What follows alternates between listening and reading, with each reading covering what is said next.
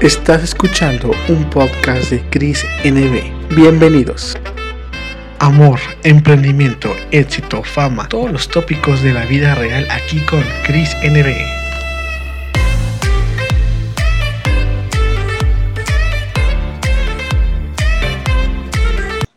Está ahí con nosotros, Carlos. ¿Cómo estás? Hola, muy bien. ¿Y tú?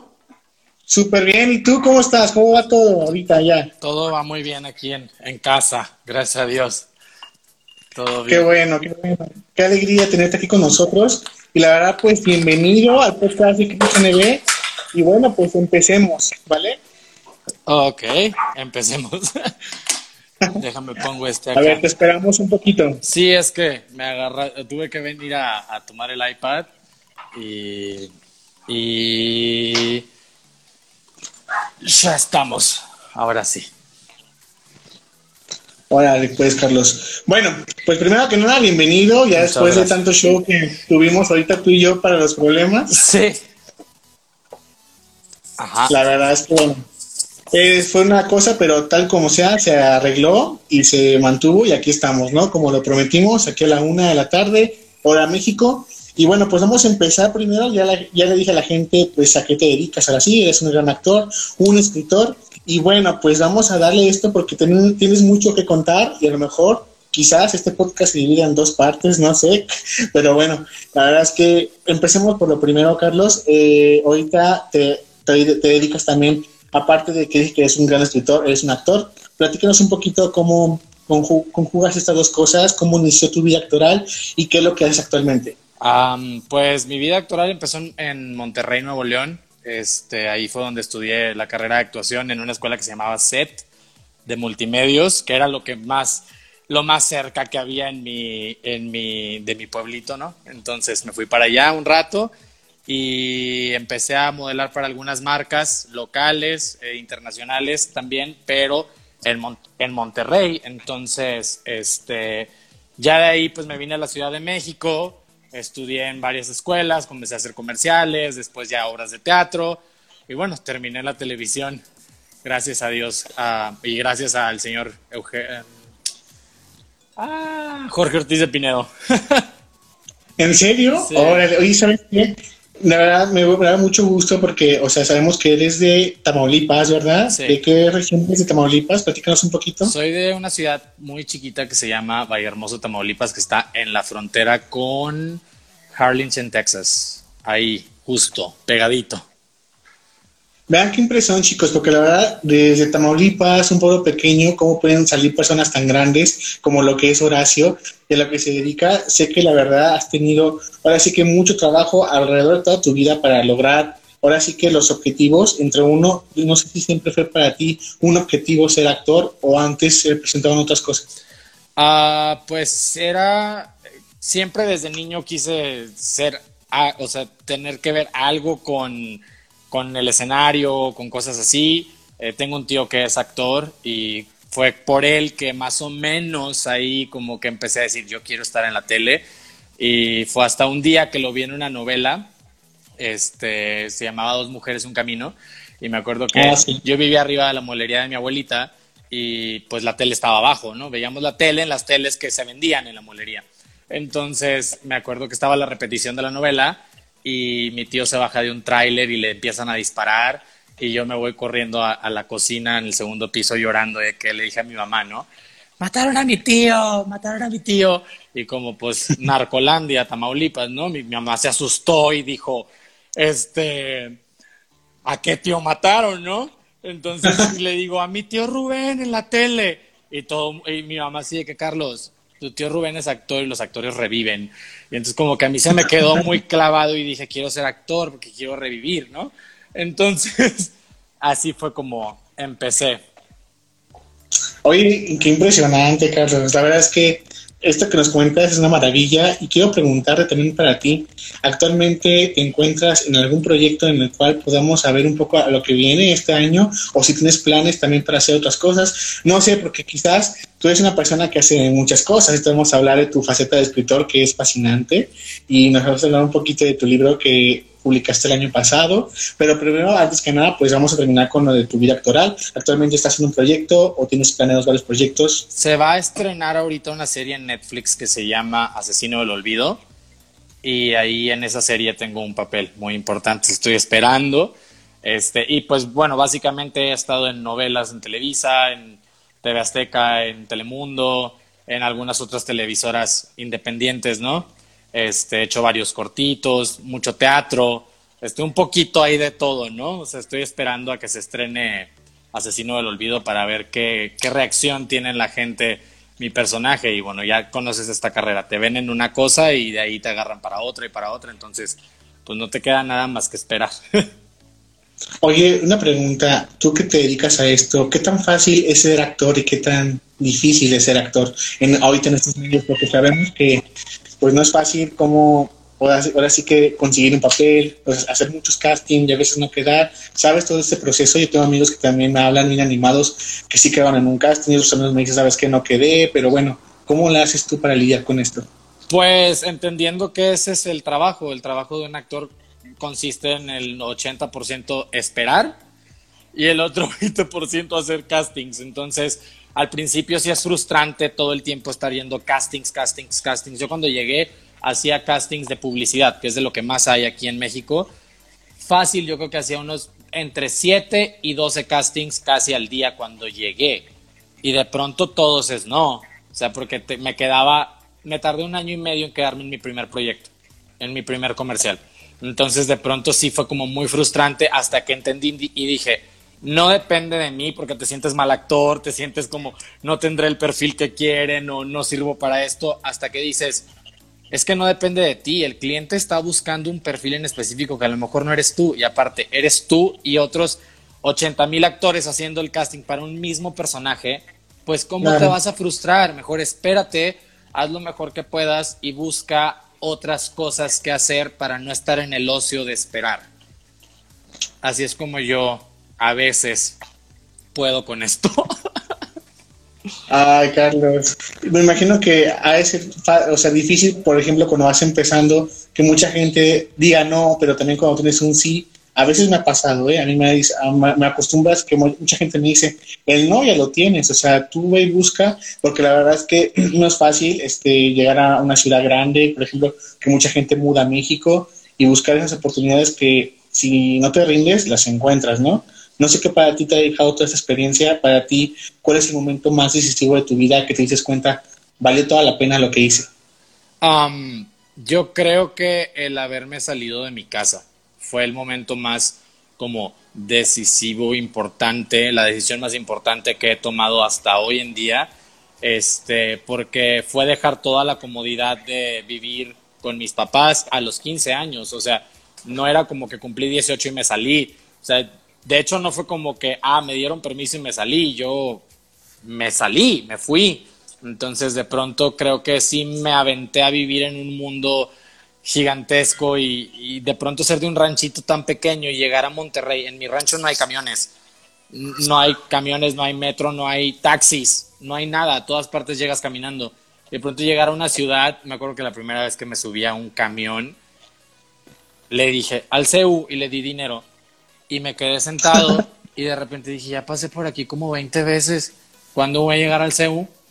Y de pronto me paro y le digo al conductor, oye, ¿cuándo voy a llegar al CEU? Me dice, este no llega al CU, no es un taxi, joven, esto es un camión. Y yo, o sea, tiene su propia ruta. Y yo de que, ah, no, ma ah, perdón, dije, no, no, no manches, o sea, ah, dije, no, manches, o sea, pensé que usted le daba dinero y me llevaba donde yo quería, ¿no?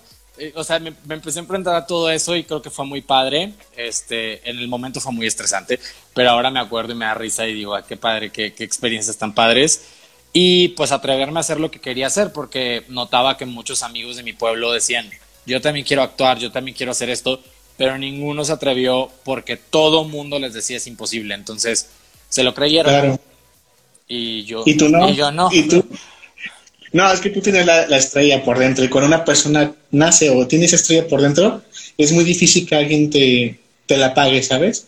A pesar de que mucha gente te diga no puedes, este, no vas a hacerlo. Fíjate que ahí yo chismoseando en tus posts, hay un post que me gustó muchísimo, que pusiste que estabas en Estados Unidos, ¿no? Y que te iban a pagar 50 dólares por ver actores, algo así, y los guardaste, ¿no? Platícanos un poquito de esa historia, me llamó mucho la atención, esa experiencia tuya en Estados Unidos, cuando estabas empezando allá. No, lo que pasa es que yo estaba trabajando aquí, era, era la mano derecha de un manager. Entonces me mandaba a todos los eventos que iban sus actores. Entonces me manda a San Diego, California, al Festival de Cine Latino este, en San Diego, a acompañar a Joaquín Ferreira y a Nacho Taján, que son dos actores que pues admiro mucho y que, bueno, ya se dio ahí la amistad, ¿no? Entonces, este, me mando a cuidarlos, pero yo llego a Tijuana, me cruzo a San Diego, yo toda la vida había querido conocer Los Ángeles y dije, jamás había estado tan cerca. Yo soy de la otra costa, ¿no? Yo crecí en Texas. Entonces fue como, quiero, quiero, quiero. Llego y empiezo a platicar con los del festival y me dicen, tienes 150 dólares de viáticos. Y yo de, ok, al día, yo solo iba a estar dos días. Entonces dije, ok, voy a comer, desayunar, comer y cenar con 50 dólares y voy a guardar 100. Entonces voy a guardar 200 dólares. O sea, yo en mi estupidez de, de más joven, de con 200 dólares la armo en Los Ángeles, ¿no? Este, entonces ya, pues guardé mi dinero, guardé 100 dólares, 200 dólares. Después le platico a Joaquín Ferreira que me quiere ir a Los Ángeles y me dice, no, es que Mel te va a matar. Mel era mi jefe, un manager muy importante aquí en México. Y de pronto le dije, me dice Joaquín, Mel te va a matar, pero hazlo. Y Joaquín me regaló sus viáticos también. y de que tomé un tren el tren, o sea, tomé un metro que ni sabía ni para dónde iba, me bajé en un muelle, dije, ¿cómo llego al tren que me lleva a Los Ángeles? Me subí al tren que me llevaba a Los Ángeles y después llego a Los Ángeles y literal fue como llegar y decir, ¿y ahora qué chingados voy a hacer, güey? Entonces tengo varios amigos que viven allá, les platiqué de que, oigan, estoy aquí, uno me dio casa, el otro me dio de que te puedes quedar también en mi casa, bla, bla, esto y lo otro. Y yo estaba, yo había, yo había filmado para una serie que se llama Enemigo Íntimo, pero una escena de un recepcionista que dice, no, por favor. O sea, entonces se acababa de estrenar en Estados Unidos y había un talk show que pagaba 700 dólares por ir a promo, o sea, de que actores invitados. Entonces llamé y dije, oigan, yo estoy en esta serie. O sea, yo me pinté como si yo fuera el protagonista de la serie, ¿no? Y me hablan, me, me invitan, voy al programa, empiezo a hablar de la serie aparte ¿qué tan contundente es tu personaje en la serie? Y yo, no, pues es, una, es un personaje pequeño, pero que está ya todo, ¿no? Y cosas así. Y de pronto, pues me pagaron 700 dólares me quedé casi 20 días en Los Ángeles. Fue el viaje de mi vida.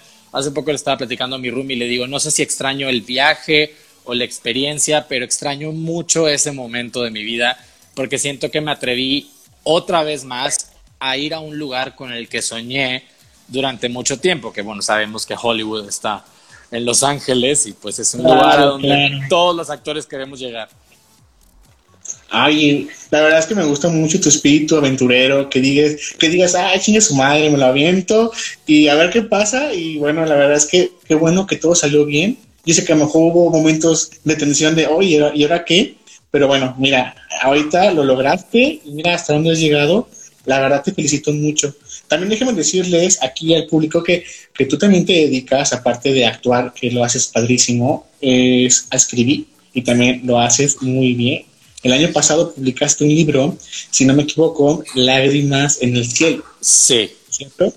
Es un libro que de manera tú tardaste ahora sí que una vida en construir esta historia, porque aquí vamos a ver, me gusta mucho la anécdota, porque la verdad me tuve que aventar un buen entrevistas tuyas para saber qué onda, porque la verdad es un libro maravilloso y más o menos sé por dónde va esto. Y pues quiero preguntarte a ti, o sea, ¿qué, es, qué significa para ti este libro? Porque vamos a ver si es cierto lo que dicen aquí los medios, que fue una materia eh, que tu profesor te había pedido escribir algo. O sea, platícanos esta historia, ¿no? ¿Cómo, ¿Cómo surge este libro y de qué trata? Es que se liga un poco con el por qué me salí de mi casa, ¿no? O sea, yo tenía 15 este, y estaba en la prepa en mi pueblo y yo ya estaba con la espina de ya, vete, tú quieres actuar, aquí no hay actuación, aquí no hay esto. Y reprobé siete extraordinarios seguidos de lectura y redacción, de la materia de lectura y redacción, fíjate No. Y el maestro ya no sabía cómo pasarme. O sea, el maestro ya era así de canales. ¿Qué pedo? O sea, no puede ser que tengas 15 años y no sepas que lleva acento y que no, que lleva punto y coma y para que siga el punto y seguido. O sea, total. Este, ya era yo el único en vacaciones en la prepa. O sea, yo me aventé todas mis vacaciones en exámenes, exámenes, exámenes.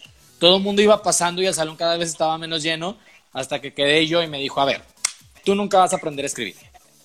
O sea, no está en ti, nunca vas a aprender ni a escribir ni a leer. Este, porque leo muy, muy pausado. Entonces me dijo, si me haces una historia que me llegue, aunque la escribas con las patas, yo ya te sé leer, ya sé lo que quisiste decir sin, sin poner este, estos, estos puntos, ¿no? Te paso con 10. Entonces, de pronto yo de niño sí inventaba historias, pero no era como que, ay, jugaba con mis monitos, ¿no? Yo los hacía con plastilina y les hacía una historia. Entonces viene mi mejor amigo del internado de Kingsville en Texas y le digo, oye, mi maestro me dijo que hiciera esto, ¿no? Y, y de que me dice, ¿qué se te ocurre? Y le digo, nada. Le dije, pero voy a ir al Oxxo. Entonces me salgo al Oxxo y empieza a llover. Iba así, mi pueblo son tres cuadras. Paso por la plaza municipal, empieza así a caer la lluvia y de repente toda la historia, este libro de 597 páginas, se me vino a la cabeza en un segundo. O sea, fue como si alguien me hubiera metido la historia así en la cabeza con un USB. Este, y escribí un manuscrito de siete páginas, se lo presenté en lápiz, o sea, ni siquiera en computadora. Arranqué siete páginas de mi, de mi cuaderno y lo escribí ahí. Me, me pasó con diez.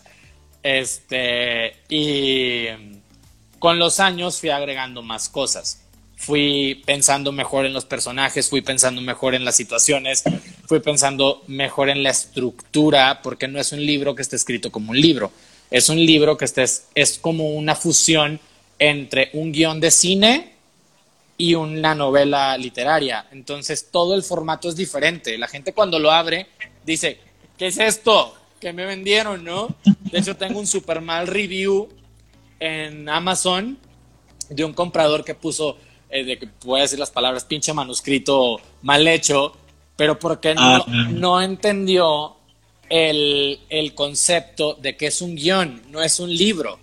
Entonces, obviamente está padre, este, a la gente pues le ha gustado de ahí en fuera todos los reviews son cinco estrellas, gracias a Dios.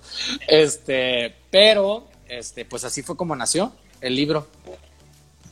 Y este libro marca muchas pautas que también sorprenden porque no solamente en México fue un éxito, sino también traspasó fronteras. Y la verdad es que, ¿qué se siente? ¿Qué se siente saber esa historia, tu historia de, de Titi, de Carlos, trascendió más allá? Y la verdad es que me da mucho gusto que hayas podido completar esta etapa, porque no sé si para ti fue como que el cierre de un capítulo de tu vida y ahora sí poderlo expresar.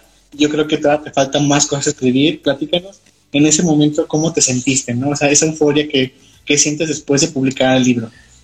Yo no me la creía, o sea, yo estaba, yo estaba en Las Vegas, yo estaba viviendo en Las Vegas por pandemia, me quedé encerrado allá y gracias a Dios tenía cómo generar dinero acá en México, por eso lo publiqué. Este, y de pronto llego a, a México y me invitan a ver la impresión de los libros. Y de repente ver tu libro que escribiste durante 13 años salir de una máquina y verlo ya en material, ya no en tu pantalla, en tu computadora. O sea, por lo general se te pone la piel chinita dos segundos, güey. O sea, era todo el tiempo ver el libro salir y es, ya es una realidad. O sea, y lo construí, me costó, de repente como que se me vino a la cabeza, porque después de pasar esa materia, a los dos meses fue que yo me fui de mi casa.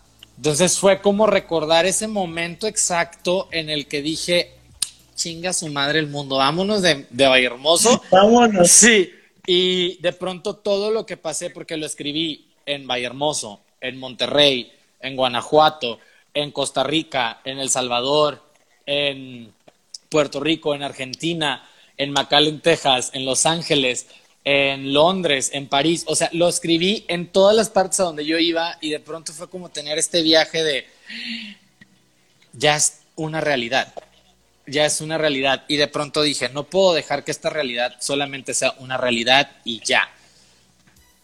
¿qué hice en mi vida que me puede ayudar a catapultar esto, no? Entonces dije, trabajé con un manager, conocí a personas muy importantes, actores muy influyentes. Y dije, pues, pues, pues bueno, empecé a firmar libros y a regalar, regalar, regalar, regalar, regalar. Y como siempre tuve una muy buena amistad con todos los actores con los que trabajé, todos, o sea, por lo general te cobran por un post. Y yo era de, güey, yo no traigo nada, güey. O sea, yo no te puedo dar ni siquiera 100 varos para que lo postees. Y gracias a Dios, con el apoyo de todos, de pronto me di cuenta de que el libro ya se estaba, de repente me habló mi editorial y me dicen, se vendió un libro en Japón. Y yo, ¿cómo se vendió un libro en Japón? Y lo de que se vendió un libro de que en Colombia, y yo, otro en Colombia, y luego se vendieron un chorro en Perú, y luego ya se están vendiendo en Estados Unidos, ya lo están pidiendo en España, y yo así de, ala, o sea, sí agarró un vuelo muy padre, y de pronto sí cuesta creértela, ¿no? Porque vienes de un pueblito de, que nadie conoce y, de pronto ya te escriben de otras partes del mundo y te dicen, hoy acabo de leer tu libro. A veces hasta me cuesta pensar que yo escribí ese libro. Lo leo y digo, ¿cómo fue esto? La pregunta que me dice mi mamá, ¿cómo escribiste todo esto, güey? O sea, no te creo.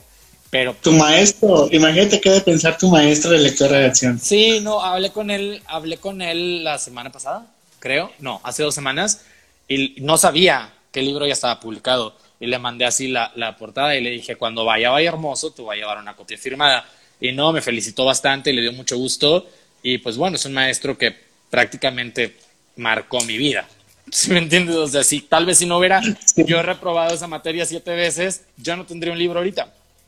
Entonces. Y es ahí lo que me encanta, ¿no? La magia de todas esas cosas de que muchas veces podemos catalogar a las personas, no, imagínate, nunca vas a poder hacer eso y mira lo que estás demostrando, todo lo contrario, y la verdad es que mucha gente que a lo mejor dudaba de ti, lo como ya no, porque la verdad es que, Carlos, o sea, qué, qué, historia, me gusta mucho, y la verdad es que sí, sí, sí también lo chequé ahí en, en Amazon, la, o sea, que investigué completamente todo, ¿no? de que la serie de You. todo, todo, todo, pero bueno, es lo importante, ¿no? Aquí conocemos a los invitados a ver de todos de ellos y si no lo sabemos, pues lo preguntamos aquí, ¿verdad? Para, pues, para complementar. Claro. Y pues, qué padre, qué padre que ahorita estés haciendo todas esas cosas. ¿Has pensado en escribir un segundo libro o te quieres dar todavía tiempecito para ya, para que este fluya más. Ya estoy, ya estoy desde hace tiempo, pero voy muy, voy muy lento y no quiero, porque sí, no quiero tardarme 13 años. Estoy escribiendo la segunda historia que se me ocurrió en toda mi vida, hace casi desde que se me ocurrió Lágrimas, o sea, desde que creé Lágrimas en el cielo en mi mente. Esta historia fue como la que siguió, es la historia favorita de mis hermanos y de mi mamá, no de mis tíos, este, porque está muy fuerte. Y ya estoy, ahí voy, ahí voy, ahí voy, pero de pronto ya ahorita con esto del libro me empezaron a caer guiones de, televisión, ya empecé a escribir este, guiones de cine, ya tengo clientes, entonces de pronto ya enfocarme en lo Sí, estoy bien emocionado. A veces sí se me funde el foco y mi roomie me vive diciendo, es que estás nada más sentado en el señor y no estás haciendo nada. Y yo con la pinche rata aquí de, güey, güey, güey, ¿para dónde se va este personaje? ¿Qué, qué, qué va a hacer? Este, y es, bueno, es una historia también en la que tengo que investigar mucho porque habla de México en los 40, 50, 60, 70, 80 y 90. Este, es una historia como muy, es muchísimo más amplia que Lágrimas en el Cielo. Y si Lágrimas en el Cielo es un libro de este grueso, no quiero volver a sacar un libro de este montón, entonces sí le tengo que pensar, pero es una, es una nueva novela, se llama eh, El secreto de Francisca, este, y habla sobre de sobre cómo las personas te llevan a tomar una decisión, te orillan a tomar una decisión de ser alguien que no quieres ser y al final termina siendo tu responsabilidad para todos. Entonces sí está un poquito ahí denso el, el, el, problemón, porque bueno, estaba muy mal visto todo esto en los 40, pero me estoy divirtiendo. Fíjate que algo que también pude eh, descubrir de ti a través de todas las entrevistas y eso, es que también has platicado que antes no te gustaba leer. y si no es porque a veces te ponen muchos libros, lo aprendiste hasta que una vez te decidiste por un libro de Stephen King. Sí. Y fue ahí que tu referente para hacer esto fue un paso muy grande para ti, aunque dices que después te daba miedo, ¿no? Porque imagínate, un chico de tu edad leyendo Stephen King es como que para ti era como un poco traumante, pero eh, yo creo que fue un referente muy importante para ti, si no me equivoco. Platícanos un poquito también de cómo son tus referentes en la literatura. Es que no es que no me gustara leer, lo que pasa es que batallo mucho en leer, no puedo ligar las palabras, entonces tengo que estar leyendo una palabra por un mes, espero y digo, ya, mejor veo la película cuando salga, ¿no? Este, y de pronto ya le encargaron a mi mamá que, que, me, que me pusiera a leer mucho, y me acuerdo que todavía compré el libro en inglés, o sea, en Walmart. mi abuela me lo compró, se llamaba Revival Extrañamente sí sé, o sea, obviamente ahorita ya sé inglés, obviamente pues crecí allá, pero en ese momento era un niño mexicano en, en, en, Estados Unidos, entonces era como estar leyendo un libro en inglés y extrañamente lo entendí todo, o sea, fue muy raro. y empecé a leer más libros de Stephen King. Este, leí Eat the Green Mile, que es como mi favorito de él.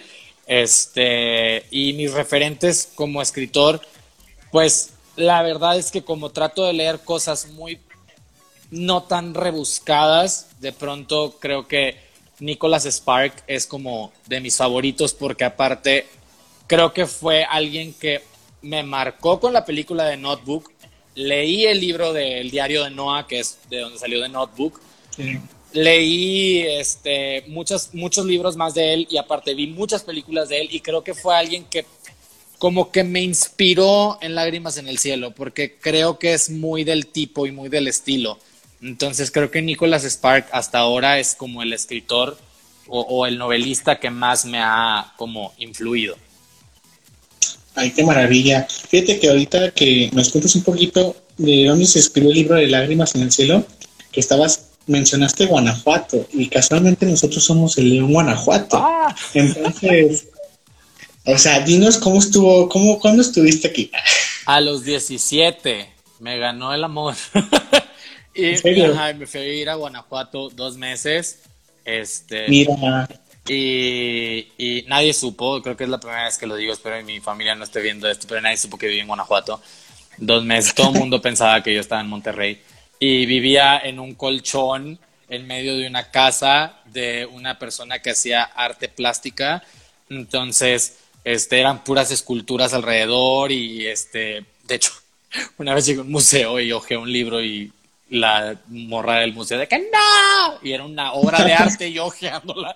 Este, y ahí escribí también gran parte del libro, o sea, casi los inicios fueron ahí porque yo me la pasaba solo en, un en, en ese departamento.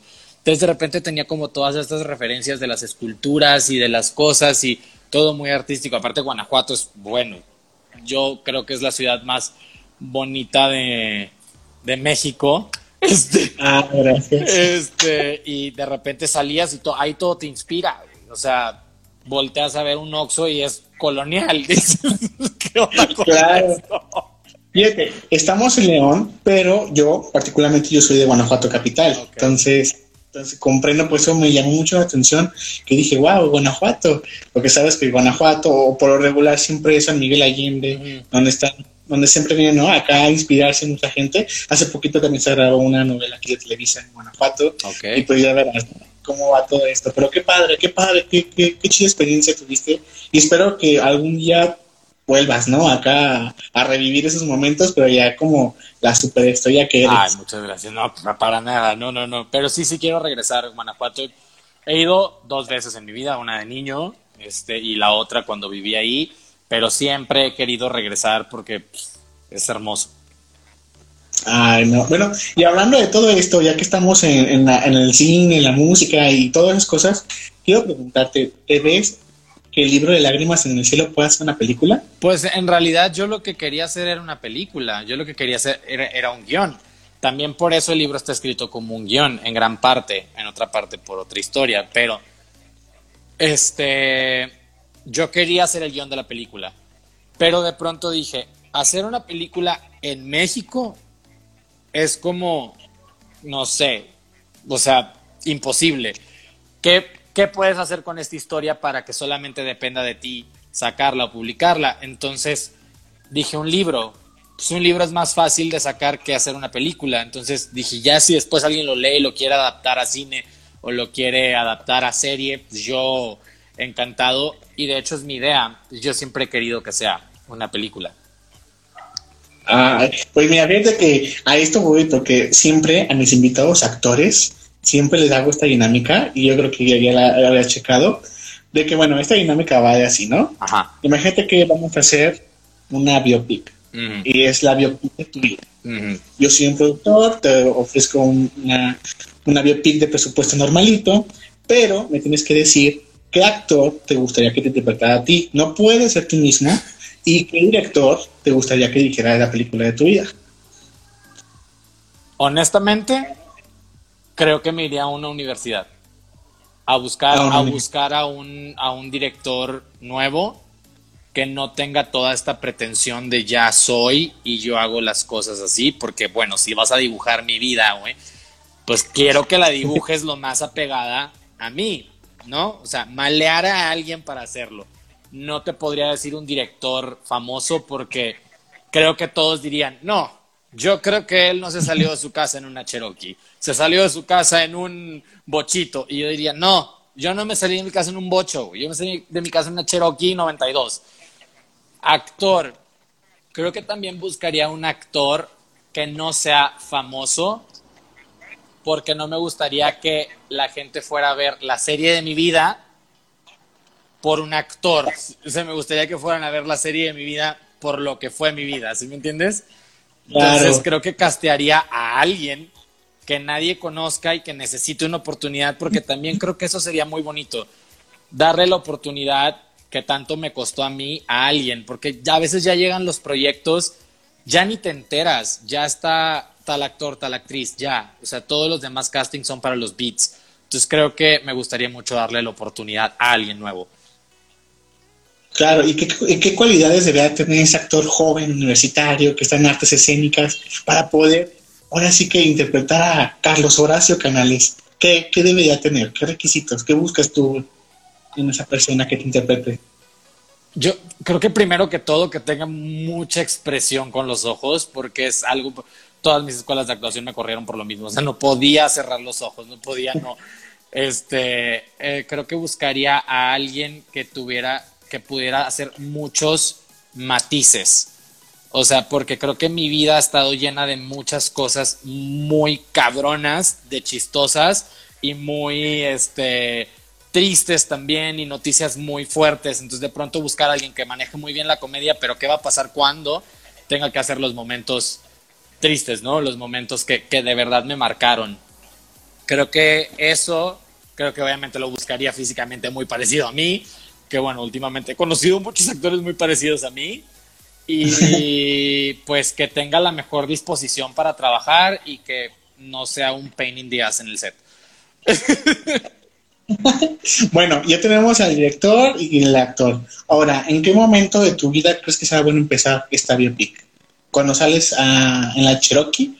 ¿O qué momento te gustaría iniciar la biopic? No, güey, desde el embarazo.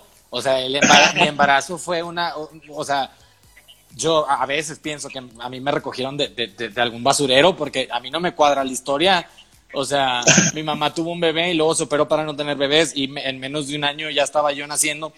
O sea, qué pedo con esto, ¿no? Entonces yo creo que yo creo que sí, yo creo que sí desde ese momento porque yo creo que desde ahí comienza como todo lo impactante, ¿no? Que ha, que ha pasado. Mucha gente me dice, es que tienes historias en tu vida para escribir toda la eternidad, ¿no? Cada día llegas con una historia nueva. Me pasó esto en el metro, me pasó esto en ta, ta, ta, ta, ta, ta, ta. O, de pronto iba en el elevador con del Guillermo del Toro y ni siquiera sabía que era Guillermo del Toro y lo insulté, o no lo insulté, pero así fue como que volteé y le dije, pues, que fueras quién. Y terminó, o sea, son cosas muy como cagadas que me pasan, ¿no? Este. Y yo creo que, que todo eso valió la pena para, para estar aquí. Ay, pues, la verdad es que, la verdad es que platicar contigo se nos va el tiempo de volada porque eres una persona con mucha chispa, con mucha emoción. La verdad es que qué padre poderte tener aquí invitado. Y sabes qué te quiero preguntar, ya en general resumiendo, ¿cuál es el mejor consejo que te han dado hasta ahorita que lo sigues aplicando o lo recuerdas por cariño, no? O sea, ¿qué es lo que mejor te han dado en consejo? Pues lo tengo, lo tengo tatuado aquí. Fue mi papá. Sí, fue lo último que me dijo mi papá antes de morir, la última vez que hablé con él, este, y me dijo, no tengas miedo, no tengas miedo, buen viaje, te amo, y me lo tatué porque creo que sí tanto en esta carrera, tanto en esta ciudad, te gana el miedo, ¿no? Lo sigo trabajando, hasta la fecha me da miedo hacer muchas cosas, pero lo sigo trabajando todo el tiempo y digo, no, que no te dé miedo, que no te dé miedo, que no te dé miedo. Y creo que es algo que, que, que cuando me atrevo, no me detiene. O sea, el miedo, digo, 200 ah, dólares en Los Ángeles. ya veré si como atún. ya sé. No, pues qué bonita, o sea, qué bonito consejo, qué bonita palabra. Yo creo que es muy importante eso, no tener miedo, porque a veces nos detienen muchas cosas, pero yo creo que más que eso, has sido muy valiente tú, Carlos, en hacer todo lo que has hecho. La verdad, contigo es una aventura completa, que la verdad sí me encantaría, o sea, ver tu biopic, no sé, o sea, si fuera serie o película, estaría padrísimo. Muchas gracias. Y bueno, entonces, en este aspecto, ya saben que el libro lo podemos encontrar en Amazon. ¿Nada más lo podemos encontrar en Amazon o está en otras plataformas? Está, se llama Lágrimas en el Cielo. Ahorita vi que alguien preguntó cómo se llama el libro. Se llama Lágrimas en el Cielo. Está en Amazon, Mercado Libre, Kobo, Kindle, um, Google Play, iTunes, en librerías del sótano y en Casa del Libro. Está... Claro, se puede tanto en físico como en electrónico, ¿verdad? Sí, físico y electrónico. Sí, sí, sí. Perfecto. Sí, sí, bueno chicos, pues la verdad es que ¿qué esperan a los que les gusta leer y saber un poquito más de, Carlos? Pues yo creo que ese libro los va a transportar un poquito más a la esencia de lo que es Carlos. Y te pregunto ya en este storytelling que hemos tenido tú y yo aquí de tu vida, que es muy padre. Y Carlos, si tú pudieras regresar el tiempo atrás, ¿algo cambiaría? ¿Sí? Me, no me hubiera subido a cuando mi papá me dijo esto, este, que de hecho pues, el libro es una dedicatoria de mi papá, eh, yo me, estaba subiendo un camión para venirme a México. Creo que no me hubiera subido, me hubiera quedado. O sea, de haber sabido que un mes después se iba, me hubiera quedado un mes más. Entonces, creo que eso es lo único que cambiaría en mi vida. Y en fuera, todo lo demás. que se quede como está. Sí, claro. Bueno, muchas gracias, Carlos, por estar con nosotros. De verdad, agradezco mucho tu tiempo, tu, entrega, tu emoción. La verdad, desde que te lo dije, yo vi que te gustó mucho la idea y te agradezco mucho que estuvieras con nosotros. Y a pesar de los contras de que se presentó para hacer este en vivo, mira, estamos aquí tú y yo, que corre por el iPad, que corre la otra cuenta.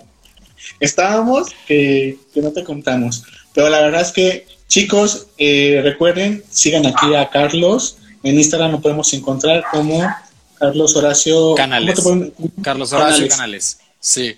Ahí lo pueden encontrar, síganlo. Este, también tienes Twitter y Facebook, la gente te puede encontrar. no, Twitter no, solo Instagram y Facebook también igual Carlos Horacio Canales, es mi página, y, pero casi todo lo hago aquí en Instagram, porque no puedo hacer más de una cosa a la vez, entonces no puedo, no puedo manejar más de una aplicación en mi vida. bueno, entonces ya saben, síganlo y también en, Amazon compren el libro. Aquí muchos comentarios dicen que vale la pena en físico. Yo también creo que vale la pena mucho tenerlo en físico y sobre todo si está firmado por el gran Carlos Horacio Canales. Está increíble, ah, ¿verdad? claro, sí, no. Si me mandan un mensaje y me dicen ya lo compré en Amazon México, nosotros no puedo. Y me dicen ya lo compré, lo compré a tal nombre, yo con gusto lo firmo y lo, lo entrego. Pero sí que me avisen porque yo no sé quién lo compra. Bueno, Carlos, pues mira, la verdad, aquí cerramos este storytelling contigo en podcast. Te agradezco mucho tu tiempo. Estuvo muy, muy padre todo lo que nos contaste. Esta entrevista va a estar aquí en el IGTV de la página de podcast Cris NB y también en el otro canal de Cris NB. Y también la vamos a poder encontrar en Spotify, en Apple. Ya te ya lo publicaré para que la gente pueda echarse. Si no quiere, si no tiene chance de ver el video, pues que escuche en el carro todas las aventuras que nos contaste aquí. La verdad es que muchas gracias y te apreciamos mucho y esperemos que no sea la última vez que estés aquí con nosotros y haya más que contar de ti. Muchas gracias, Cris. Muchas gracias. Gracias por el espacio, por la invitación. Me la pasé muy bien y pues cualquier cosa ya sabes, acá en México tienes tu casa. Igual acá en Guanajuato, ¿eh? cuando quieres recordar o revivir esos momentos de esculturas, aquí está Guanajuato. Muchas gracias. Vale, pues me despido, Carlos. Un abrazote hasta allá y nos estamos viendo en contacto y también nos despedimos de la audiencia, ¿vale? Vale, pues nos vemos. Ahí vi que me pusieron que Perú, saludos a Perú. a Ivana, a Priscila, a Dani, a Malena, a, a Pony. Este, sí.